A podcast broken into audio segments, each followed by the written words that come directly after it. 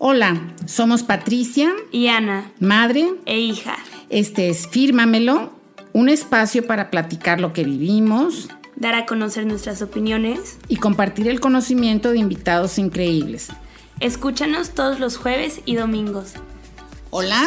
Hola, buenas tardes, buenas noches, buenos días. No sé a qué hora estén escuchando este episodio, pero esperamos que se encuentren muy bien. Hoy vamos a platicar del regreso de clases, porque aunque muchas escuelas y universidades empezaron en agosto, mi gran universidad, UDEM, Universidad de Monterrey, empezó el primero de septiembre. Martes. Martes primero de, de septiembre. Pero todavía no sabemos muy bien en qué tono va a ser esta plática, porque yo, como siempre, la que tiene las 17 mil emociones, este, estoy un poco triste porque es mi último semestre en la UDEM después de siete años de estar en la UDEM como estudiante, porque empecé en prepa, y pues va a ser totalmente online hasta ahorita, y pues mi graduación no sé si sea presencial o no, ¿verdad? Mm, sí, caray. Y es que ya casi a seis meses de estar viviendo como hemos estado viviendo, se supondría que ya deberíamos estar acostumbrados a esto y nada, nada. Ha sido muy difícil. Bueno, yo creo que a seis meses ya no deberíamos estar viviendo en esta situación, debería de haber un control, o sea, pero bueno, no vivimos en, no sé, ¿cuál es el país al lado de Australia? Nueva Zelanda, bueno, fuera, para que ya todo estuviera en control y fuéramos normales otra vez. Ya sé, mi amor, pero hay que tratar de verle lo positivo y eso es lo que, en lo que te debes de enfocar. Muchas instituciones educativas se prepararon para recibirlos por ejemplo, en la UDEM ha habido una inversión millonaria en recursos tecnológicos y licencias y nos han estado capacitando a todos los maestros para dar cursos en línea.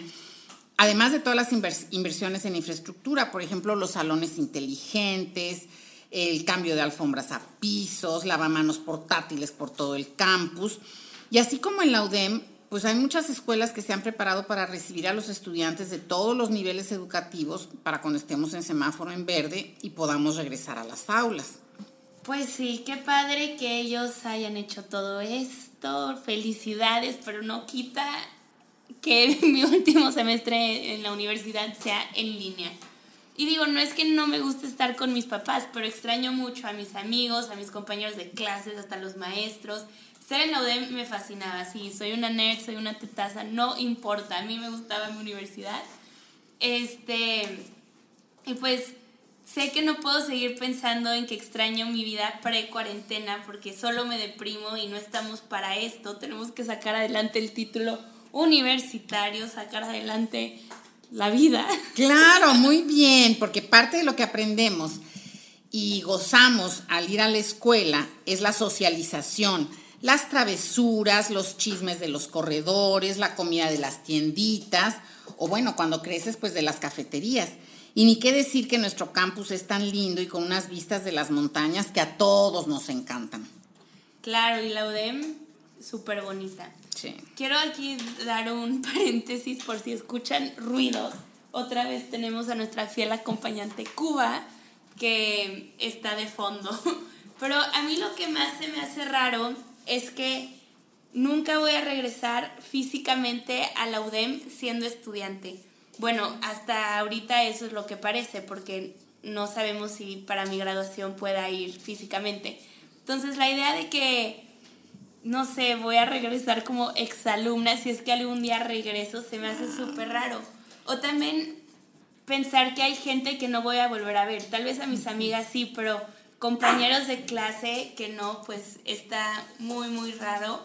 Pero Sochi's Life y nos tocó vivirla durante cuarentena y por lo menos tenemos una muy buena historia. Bueno, no sé si muy buena, pero tenemos anécdotas. Así es. Fíjate que en las clases de desarrollo organizacional enseñamos eso, que para que la gente no se resista al cambio debes venderle muy bien los beneficios de ese cambio. Y aquí de no ser Zoom, Amazon o empresas como estas, dime quién se ha beneficiado. Uber Eats, Rappi. Digo, que hemos ganado cosas, yo kilos, gracias a estas diferentes empresas. También Netflix. Pues sí, pero todo esto de la pandemia va a tener un impacto y repercusiones enormes que no podemos siquiera imaginar.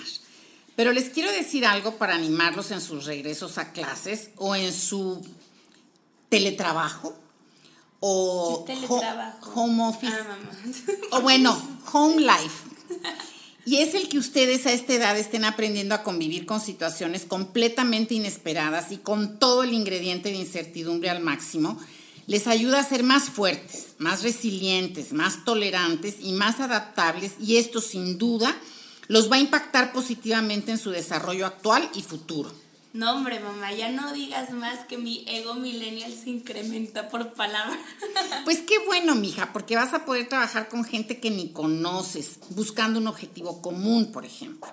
Y en tu caso particularmente, estás teniendo ahorita clases con una maestra que te está impartiendo esas clases desde Londres, situación que en la antigua normalidad no se hubiera podido dar tan fácil. Pues aunque no creas, en LDG nosotros tan innovadores, ¿verdad?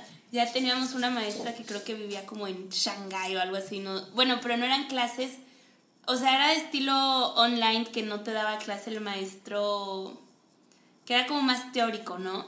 Esta ya es muchísimo más práctica, es esta introducción al diseño de letras o algo así. Y vemos mucho caligrafía y ya ustedes han de pensar, eso lo aprendí en kinder, pues sí, pero a nivel diseñador gráfico está un poco más elevado, ¿no? Este, entonces yo sí como que entré con este baby. yo sí entré con este miedo, como Cuba también aquí que lloró, ladró, de que iba a estar muy difícil porque sí es muy práctico. Y la verdad la primera clase estuvo muy padre, las tres horas se pasaron volando y espero que todo el semestre siga así. Oye, ¿y por qué dices LDG tan innovador? LDG es licenciado en dise- en diseño gráfico. Quiero decirte que yo invito a mi clase, que es en línea, que es un programa de posgrado en línea desde siempre, desde 2013 que empezó. Invito a mi asesor de tesis a mi clase y todos mis alumnos dicen que esa es la cereza del pastel y lo puedo hacer porque no le tenemos que pagar el boleto, de avión desde donde esté, que puede ser Shanghái o puede ser Minnesota o puede ser Claro. Taiwán. ¿Mm? Pero ya lo vamos a ver mucho más, com- va a ser mucho más común. Claro. padre.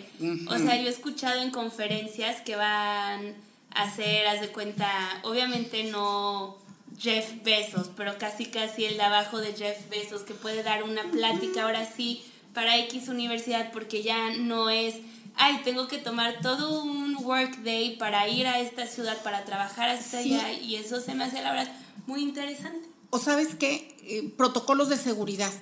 Por ejemplo, regresando al episodio de Michelle Obama, mis compañeros me dijeron, Patti, por favor, habla con ella, tráetela para el encuentro de liderazgo empresarial, que no sé qué tanto. Pero sabes que ella dijo, a México yo no voy por cuestiones de seguridad o de ya. inseguridad. Entonces ahorita esos limitantes ya no existen y yo creo que lo que tenemos que hacer es cambiar ese chip y pensar en lo positivo, como te decía yo, ¿no? Ay, claro. O sea, sí hay cosas positivas, nos enfocamos un poco más en las negativas y yo creo que es este sentido de que no nos gusta el cambio.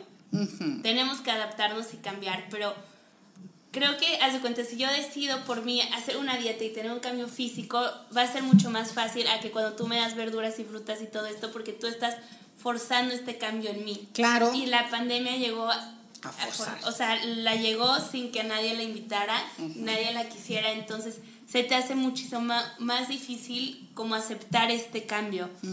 Y este, esperemos que no dure para siempre. Perdón, es que Q-Baby se está frotando un poco mal. Que ya, por favor, en algún tiempo, o sea, yo le quiero creer a nuestro gobierno de que esto ya va a acabar, pero hay parte de mí que no lo cree. Después Y de bueno, que 17 veces han dicho que ya va a acabar. Sí, ¿no? ni modo. Y digo, los abrazos es de las cosas que más extraño y la Nunos, es- bueno, me estaba diciendo que mexicanos somos una sociedad gregaria. No entiendo qué es eso, ¿verdad? Pero que nos gusta el contacto Es- físico.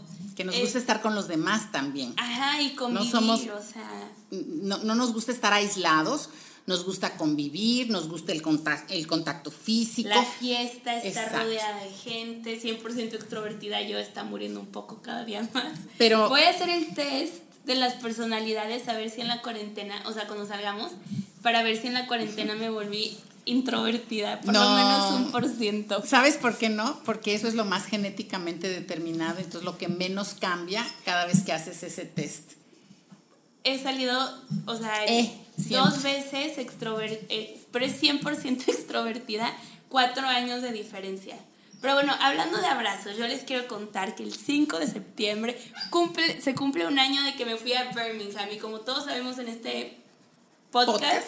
Lo mejor de mi vida Birmingham. No, no, no al 100% porque no Ah, está qué mi bueno.